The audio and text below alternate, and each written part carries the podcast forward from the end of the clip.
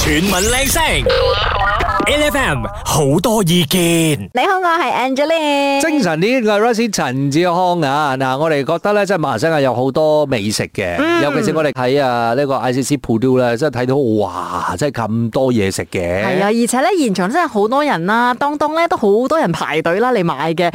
我睇到人哋咧喺任何檔仔咧攞到嘢捧住過嚟嘅時候啦，我就想講，哇！呢個擺面我又想試，哇！呢個咖喱麵我又想食嗰種 feel 啊。嗱，所以其實咧，我哋講緊就馬來西亞係好多人心目當中嘅美食天堂嚟㗎啦。嗯但係咧，如果你講係咪即係根據誒呢啲外國啲網站啊，或者佢哋啲投選啊、評審啊出嚟嗰啲咁樣嘅食物排行榜嘅時候咧，馬來西亞通常啊，我哋就會誒、呃被孤立咯，或者係你講緊有好多誒、呃我哋覺得係最有代表性嘅嘢咧，就係、變成遺珠。嗯，就冇辦法登上呢個榜啦。其實阿哥咧之前就非常之唔滿意嘅，因為咧呢一個所謂嘅全球五十大嘅美食榜當中咧，就係日本拉麵就已經佔咗幾個位置。係㗎。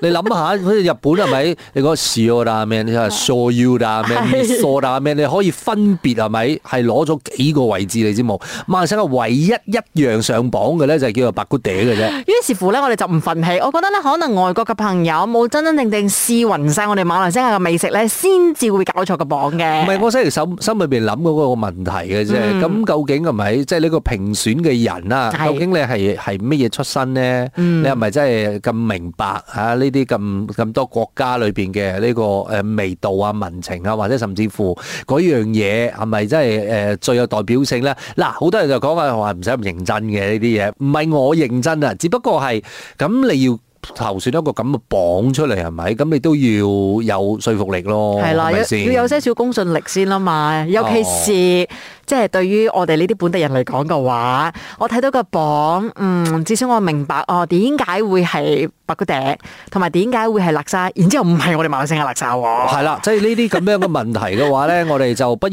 自己做一個屬於我哋自己馬來西亞嘅呢個美食排行榜啦。你又覺得究竟咧最能夠代表啊馬來西亞嘅呢個美食誒、呃即係排喺 number one 嘅係乜嘢嘅食物咧？嗱，嗱我哋早前呢一個星期裏邊咧，就喺啊我哋嘅誒 8FM 八啊八一嘅 IG 上面咧，就不斷叫大家投票嘅，結果就已經出咗嚟㗎啦。所以一陣間咧八點鐘嘅時間咧，我哋就會同大家一齊嚟數榜，由十數到一，睇下究竟嘅第一位係邊一種食物最能夠喺呃誒呢一個我哋嘅 Malaysia Day 當中咧登上呢一個高峰嘅位置。嗯，可以代表我哋馬來西亞嘅美食。一陣翻嚟咧就同你數榜啦，繼續守住 A F M。 HFM 嗱，適逢咧馬來西亞日啦，所以咧喺 A F M 咧，我哋就做咗一個投選嘅，就係、希望大家咧可以投出你覺得最能夠代表馬來西亞嘅美食係啲乜嘢嗱，咧？話説咧，就係早前啦，上個星期嘅時候咧，我哋就睇到有個 report 咧，啲外國人咧就嚟評選講啊，即係亞洲啊，有啲乜嘢誒，呃即係美食啦，係即係有啲誒湯嘅，或者係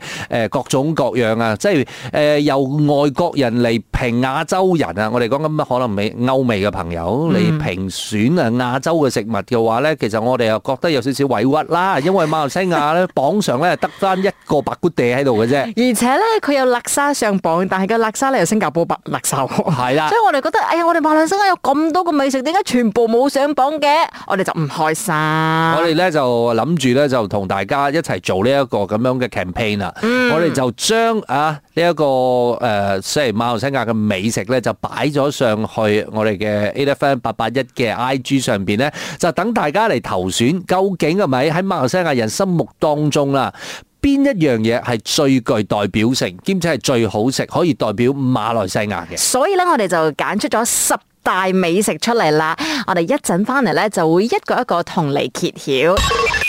全民靚聲，LFM 好多意見。我哋今日咧就啊要同大家一齊嚟倒數下，最能夠代表馬來西亞嘅呢一個美食係乜嘢嘢啦？我哋有個排行榜嘅，冇錯誒我哋就頭先同大家講過啦，其實係因為誒之前就睇到啲誒喺歐美國家啊，你講緊未必係啲誒白人朋友咁樣，佢哋揀出究竟誒啲誒亞亞洲美食嘅最好食係邊一樣嘢？我唔知究竟個說服力有幾大啦。啦。於是乎咧，我哋睇到有好多我哋馬來西亞嘅美食咧都冇上到榜，咁我哋咧就召集所有馬來西亞嘅朋友，不如我哋自己嚟投選出最能夠代表馬來西亞嘅食物係啲乜嘢嘢？好啦，我哋嚟倒數咯噃，排喺第十位，我哋有客家擂茶、會呢、個客家擂茶 O K 喎，啊客家妹嗱，我仔。想講咧，客家擂茶咧，即係如果你講話最能夠代表馬來西亞食物啦，佢可能成日都俾人哋遺忘咗嘅，因為咧實在太多太多正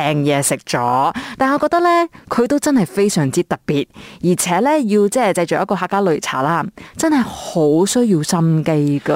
咁當然啦，我都覺，我都係覺得嘅，因為佢本身啊，就可能喺誒、呃你講中國啦，嗯即係佢哋做嘅呢一個客家擂茶嘅方式咧，就同我覺得肯肯定同馬來西亞係唔一樣㗎啦。係啊係啊係啊！但係如果你講誒、呃即係你講風味方面嘅話咧，喺馬來西亞，你我成日覺得啦，即係好食嘅客家擂茶嘅話咧，嗯一定要係檔 仔嘅，即係嗰啲茶室係嗰咧，啲茶室嘅嗯有啲檔仔咧，我覺得嗰個風味好勁 咯。我咧曾經試過咧誒出席活動啦，咁就係去一啲誒即係聽眾嘅屋企嘅，嗯佢嘅屋企人咧真係準備咗客家擂茶。咁因為客家擂茶，如果大家知道嘅話咧，每一個少少嘅菜咧都係需要嚇、又要炒啦，又要係切啦，即係好多功夫嘅。呢個媽媽咧係需要前一晚咧就準備我哋咧聽朝早嘅下晝嘅食物你啦。諗下，你哋要去滾搞人哋係 咪？即係要搞到人哋啊，尋晚唔得閒，跟住之後今日又要餵飽 你哋。所以 a n d y 我到而家都仲記得你嘅客家擂茶啊。 Very good 啊！嚟到第九位啦，係咩咧？我哋睇到係有納斯近啊嘅。哦，呢個咧都係好多馬來西亞朋友中意食嘅。 係係啦，兼且我覺得誒、呃如果大家喺亞洲一帶，尤其是係東南亞一帶咧，嗯其實我哋都已經好誒、呃即係熟悉呢一個咁樣嘅食飯嘅方式，就係、其實雜飯咯，啊，係。就係、呢個誒呃雜飯啦。不過唔同嘅呢一個餸啦，嗯即係你講緊可能呢一個納斯坎達嘅話，佢係偏向誒、呃我哋嘅有族同胞嘅呢一個嗯方、方式。係，所以咧，你會睇到咧，有好多菜咧都會有好多汁嘅。其實食那斯近得咧，我覺得咧，你淋嘅咩汁咧係最即係最關鍵、最緊要即係咩㗎。係啊，咩即係睇你攞啲乜嘢嘢哦咯。即係如果你攞咖喱啊，或者有啲菜啊，都係有汁㗎啦嘛。咁啊，我覺得一定係咖喱汁啦。係啊係啊，你唔會係炒菜，跟住你去 即係淋嗰啲誒豉油汁嘅話，係咪？咁又係好啦。排喺第八位咧就有哥羅咪嗯係。啦，我哋當然啦，啊，即係適逢呢個馬來西亞日啊嘛，跟住有東盟嘅代表食物出現啦。係覺得咪又覺得誒、呃即係如果你係去誒沙拉瓦嘅話咧，周不時你都會見得到，兼且食得到嘅。咁、我覺得誒、呃即係食落去嘅口感咧，即係同即係我哋自己本身熟悉嘅環境裏邊咧食嘅呢個江撈麵係唔一樣咯。誒係啊，因為咧佢一嚟咧就清淡咗好多嘅，即嗯係佢唔會似我哋平時食啲乾撈麵咁樣啦，比較黑翻少少啦。嗯但係咧，你又唔會覺得咧佢味道上面清淡嘅喎，係好正好夠味嘅。嗯即係其實講真嘅，沙拉瓦咧有好多佢屬於自己嘅呢個特色嘅食品咧，係、我覺得係人哋好難去做得到嘅。冇錯，所以一陣翻嚟咧，我哋會繼續同大家手榜睇下最能夠代表馬來西亞嘅美食，邊一樣又係你心目之中嘅 number one 啦。繼續守住 e f m HFM，好啦，我哋而家咧就係要同大家繼續嚟數榜嘅，因為咧我哋之前咧就睇到有外國人咧就投選咗全球五十大美食，但係咧馬來西亞登上榜嘅美食咧實在太少啦，得不過嗲上榜咋。所以咧，究竟係咪真係由人哋嚟評選馬來西亞美食嘅叫做誒恰當咧？我哋不如自己嚟評選咧。我哋頭先啱啱數過誒，由第十名啊數到第八名啦，而家嚟到啊第七位咧，其實就係我哋嘅 n o n a k u 其實我覺得咧，釀鴨龜咧排第七嘅話咧，係唔係因為佢太籠統啊，實在太多唔同嘅釀鴨龜咧，然之後每一樣都非常之好食嘅。我自己最中意咧就係攰達腩。 i 特啦。係啦，即係下邊嗰層咧係青色嘅，上邊嗰層咧係白色嘅，然之後咧佢甜甜鹹鹹咁嘅 feel 咧，我覺得咧好 match 啊！對我嚟講嘅話啦，我會中意我我未必係講中意最中意嘅係用友攰，啊或者印象最深刻嘅係用友攰，但係攰妹，哦 g r e y m a y g r e y m a y 都真係好多即嘅，係你講唔同種族，我哋有係啊係啊好係啊多唔同嘅攰噶嘛。嗯冇錯其冇錯實我哋自己，我覺得啦，我印象最深刻嘅咧係九層高，我九層高係喎，嗰個嗰係由細到大啦，嗰個印象好難以磨滅㗎。同埋呢尤其是我食九層高係一一層層搣住嚟食 㗎。細個嘅時候最中意咁食噶嗯 啦，然之後你會覺得咧可能每一層係唔同味道嘅，但係其實係同樣嘅。又去到我哋第六位啦。我哋而家講緊第六位咧，呢、個亦都係好代表性嘅，係佢叫做豬腸粉。哎呀，豬腸粉咧，我自己本身都係好中意。嗱，好老實嘅，即係誒馬來西亞豬腸粉咧，我哋有好多唔同嘅食法。嗱、首先咧，我哋就當然係有誒港式豬腸粉啦、係港式腸粉啦，嗰啲、我哋就唔討論啦。但係你講嘅唔係淨係馬來西亞自己嘅誒呢個腸粉嘅形式啦，呢淨係醬就已經夠分啦。係 OK，啊，我哋首先要數一數啦。你講咖喱醬、咖喱豬腸粉，嗯跟住之後咧仲有甜醬啦係，跟住之後咧仲有蝦膏啦，嗯跟住之後你嘅誒仲有冬菇汁噶啦，嗯跟住之後誒你嘅嗰個腸粉嘅形態其實係又有講究啦，因有為扁嘅有圓嘅。係啦。誒，扁嘅圓嘅話，你係最中意邊只啊？我我食我食扁嘅，哦，嗯如如果我甜醬我係食圓嘅，但係如果我食咖喱我係食誒嗰個誒扁嘅，嗯跟住再加上咧其實仲有豉油加油就夠夠噶啦。哦，係啊，豉油加油，即係有啲咧，可能真係係做得非常之好食嘅咧，係豉油加油再加芝麻咧，就真係好夠味係啦道噶，。再嚟咧，其實你個配料，因為有佢通常跟咩咧？跟洋豆腐。係啦，冇係錯，咪阿姐咧就叫咗一碟洋豆腐咧，同埋個呢有腸粉冇㗎入邊，冇冇冇冇買到粉，你粉淨嘅。係叫洋豆唔腐係啫。因為尋晚實在太多嘢食係啊真嘅咗，真嘅真嘅係所以咧就冇嗌到腸粉嘅，得洋豆腐，但係咧係成個山咁高嘅洋豆腐。嗱，你睇下我頭先咁樣數，你就知道究竟啊豬腸粉喺馬來西亞人心目當中，佢究竟係咪孫悟空啊，定係豬八戒唔呢？係，同埋咧，你講咧，以前細個嘅時候咧，食嗰啲圓嘅豬腸粉咧，係要拆開片嚟食嘅。你有冇試我過？冇㗎，係啊我好中意攞筷子嚟篤中間，跟住係咁樣篤住食，唔係攞嚟夾我㗎而家咯。咁諗翻咧，咁以前嗌扁咪得咯，做乜要嗌圓然之後拆咗佢嚟食 咧？所以我覺得咧，你睇佢七十二變又好，有幾多變又好咧，豬腸粉啊，的確好 flexible 噶嚇。係好嚟到啊，另外一個非常之 flexible 嘅食品啦，排第五名嘅就叫做辣沙。嗯我哋就係講辣沙就已經有好多唔同嘅種類啦，你係講啦嗯包括誒阿三辣沙啦，之後沙拉巴辣沙啦，之後養一辣沙啦，變拎辣沙啦變拎辣沙啦，之後仲有啲咩辣沙？總之，辣沙呢個字咧，就已經係有好多唔同嘅煮法，好多唔同嘅呢一個賣相，同埋誒你嘅嗰個味道都唔一樣嘅。係啦，而且咧，你會發覺咧，辣沙啲湯咧都係唔一樣嘅，因為咧喺便利咧仲有白白咖喱噶啦嘛哦，係啊、係完全咧就睇唔出佢有一個辣沙嘅 feel 嘅。嗱，我以前係唔中意食辣嘅，因為我唔食辣啊嘛。以前，但係咧而家咧就係辣沙嘅時候，可唔可以加啲辣嗯椒？哇！你記唔記得咧？我上一次同你去食咧，就係食嗰個豬肉粉鋪嘅，係然之後咧你係嗌白咖喱辣沙㗎係嘛？哇！嗰、個咧一嚟到嘅時候，嗰、個咖喱味咧實在太勁太濃郁啦，睇到我都落口水啊！即係你講講，你咁樣講下講下嘅話，係咪？其實我忽然間而家最想食嘅辣沙係咩辣咩沙辣沙咧？沙拉哇辣沙。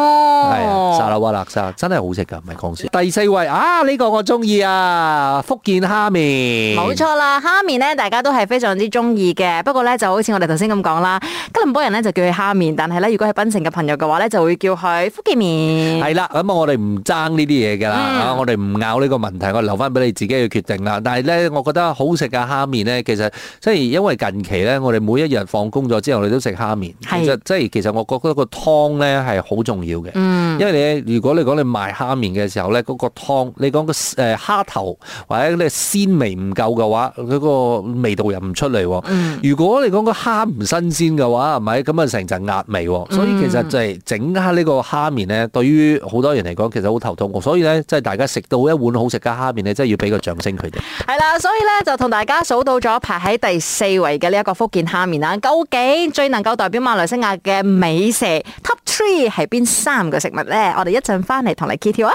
繼續守住 E F M。全民靚聲，L F M 好多意見，我哋今日咧就要同你倒數下最能夠代表馬來西亞嘅呢個食物排行榜啦。有啲咩美食你係覺得係最能夠代表馬來西亞，兼且真係好食嘅呢？嗱，呢個時間咧，我哋就嚟到咗 Top Three 嘅位置啦。其實我覺得咧，Top Three 嘅呢三個美食咧，我想講佢哋排名咧不分先後咗噶啦，因為咧呢三個咧都真係好能夠代表馬來西亞。啊我哋首先講緊啊 top three 啦，第三名咧其實就有納斯勒馬啦，嗱，斯里馬，我覺得真係誒、呃又好似我哋之前咁啊，同大家介紹啦。咁你講緊咧，唔同種族煮嘅納斯里馬都有唔同嘅風味嘅。係冇錯，而係且咧，其實馬來西亞人咧真係好慣食納斯勒麥嘅。你來不來唔係你就會突然之間咧係好想食，好掛住納斯勒麥。尤其是咧，你去外國咧食開好多啲外國嘢之後啦，你上飛機係咪第一樣想嗌嘅嘢就係納斯勒麥嘅？真係嘅，你有有間航空公司上面啲納斯里馬咧係啊，係啊我真係覺得好好食嘅。係啊係我每一啊，次都會食嘅喎，我唔知點解 㗎。嗱，所以但係你覺得咧，納斯里馬嘅精髓係喺邊度？個靈魂係喺邊度啊？我覺得咧嗰個散包醬係真係好關鍵。真的，嗯我跟你說，就算佢又就算啦，你係有如果散包整得好嘅話啦，我就算食白飯嘅話，係咪我都覺得係當佢納斯里麥噶啦。真係㗎，但係即係唔係講個椰漿飯唔重要，嗯不過比起散包嚟講，嗰、個命根其實喺個散包度啫。好啦，擺喺能夠代表馬來西亞嘅呢一個美食啦，Top Two 嘅呢一個位置咧就係而家都係我哋大家好中意嘅白骨地。 BKT BKT 嗱，嗯即係我哋而家講緊 BKT 嘅話咧，淨係地區你就有得好拗啦，就係嗯有真係有好多唔同種類嘅。你講緊啊巴生嘅 BKT，同埋你講甲洞啊 KL 嘅嗯 BKT，同埋檳城嘅 BKT 都唔一樣。係喎，你講到甲洞咧，嗰度都有好多好好啊多多，啊係啊，係賣白骨嗲㗎。即係有有時候咧，我個 friend 講：你嚟你嚟 B 誒，你嚟巴生揾我，我請你食 BKT。跟住我講：你不如嚟甲洞揾我，我請你食 BKT 咧。嗱，因為咧食白骨嗲咧，又唔單止係話咧，好多人咧可能嗯係中意個湯嘅，有啲咧甚至乎咧係嗌乾嘅白骨嗲係嘅。但係個重點就係咧，你其實會揀乜嘢肉咧嚟做呢一個白骨嗲咧？啊，即係你講緊係咪？誒、有啲我再分仔細啲嘅話啦，有啲係普通白骨嗲，嗯，有啲你有冇食過生骨？生骨啊！嚇、哇，咁勁嘅！阿哥你食啲嘢係咪啲 level 好呃唔高啊？係嘅，呢好多人都會 食嘅，但係通常有啲白骨嗲鋪咧，佢就會有生骨嘅呢個 option 嘅。咁、哦生骨咧，你其實係真係要另外係一個誒 pre order 先有嘅。係啦啊，明白啦。但係我我覺得咧食生骨係好食好多。係係啊，啊係啊係啊，但係佢都係有肉㗎啦，係嘛？但係佢嗰個肉咯，個骨就係就係嗰個哇肉好咯。正啊！好啦好啦好你下啦，次去食，喂喂，即係講下講下咧，口水流啊，真係唔係開玩笑。 不過你話通常咧就睇到啦，如果你真係一般嘅呃誒呢個白骨嗲鋪頭裏邊咧，其實佢就真係唔係淨係賣白骨嗲嘅啫。咁、嗯，你通常你又睇到仲仲有好多配菜咁啊，你係淨啊係做個配菜就已經複雜啦。嗯你講但係你個豆腐卜，嗯，跟住之後油炸鬼油炸鬼啲冚棒嘢係冚棒，你都要自己搞掂嘅喎。係係咪先係冇錯。如果你一直喺出邊係咪同人哋過馬攞油炸鬼嘅話，你攞咗幾多啫？同埋咧，你淨係即係熬煲湯啦，好需要時間。你睇下你嘅湯係咪又有藥材味多啲啦，係咯嗯定係胡椒味多啲啦，定係點樣嘅咩味多啲啦？哇！呢啲嘢係咪冚唪唥係好講究哇！㗎？你而家講咧就流口水啦。不過咧，我哋跟住落嚟要數嘅呢一個 top one 嘅食物咧，我相信大家咧都中過流口水，因為咧排喺最能夠代表馬來西亞食物嘅 top one 就係炒粿條。嗱，我講緊係炒粿條呢一件事情咧，其實又真係有少少複雜嘅，因為咧其實唔同嘅地區嘅炒粿條嘅定義都唔一樣。係因為咧你講緊喺檳城嘅炒粿條嘅話咧，佢係真係炒粿條嘅。但係如果你講係咪炒粿條喺啊 KL 嶺嗰一帶嘅話咧，我有一個新嘅名俾佢哋咧，就叫做豉鵪炒粉。豉鵪炒粉裏邊咧，因為你通常會同佢哋講啊，唔該阿姐要碟啊誒炒粿條，跟住之後誒粿條麵啊，係啦，嚇，你你講炒粿條，跟住後面加粿條麵。因為檳城係冇呢個食法嘅。係啦嗯，跟住之冇後錯，嗯咧，我哋講緊，尤其是中馬一帶啦，我哋嘅呢個豉鵪炒粉啊，如果真係可以籠統地歸納於炒粿條裏邊咧，我哋嘅色水係好黑嘅，嗯，嗯比較黑翻少少。黑啲窿啲，跟住之後咧，我哋會有誒好多嘅呢個豉鵪嗯啦，跟住之後有啲誒蛋魚餅之類嘅，係啊係啊係啊，係有啦魚餅㗎。然之後咧，你喺檳城食嘅話咧，就真係好好淨係蝦嘅啫。係。同埋咧蛋啦、芽菜，哇！芽菜多多最正咁啊，啊！再加上咧，其實你又睇下誒，有加唔加韭菜啦？嗯，有係啦韭菜最。好冇錯食。然之後咧，又有一種咧係誒雞蛋炒噶啦嘛，但係咧有另外一個咧係鴨蛋炒嘅。 Yes。哇，完全都係唔一樣味道嘅。嗯嗱，其實咧，你講緊我哋講呢一紮咧，冚唪唥都係我哋講緊華族同華人同胞炒嘅啫。嗯係你都喎你未去 到，你未去到馬拉同胞同埋印度同胞炒嘅呢個炒粿條。或者你去媽媽檔食嘅嗰啲咧，又又完全唔同味嘅。真嘅，所以咧，其實你真係睇到咧，每一種形式咧，其實喺馬來西亞嘅呢個食品咧，都可以有千變萬化，嗯，我有好多唔同嘅呢個賣相，同埋好多嘅呢個變種啊，即係變出嚟嘅。嗯，呢、一個咧就係我哋馬來西亞嘅美食，所以係我哋馬來西亞嘅驕傲。亦都多謝咧所有朋友咧去到我哋 A F M 八八一嘅 I G 啦，之前咧就幫我哋投選揀出呢十大美食出嚟。每逢星期一至五朝早六點到十點，N F M 日日好精神，Rise 同 Angelie 準時帶住啲堅料嚟健利。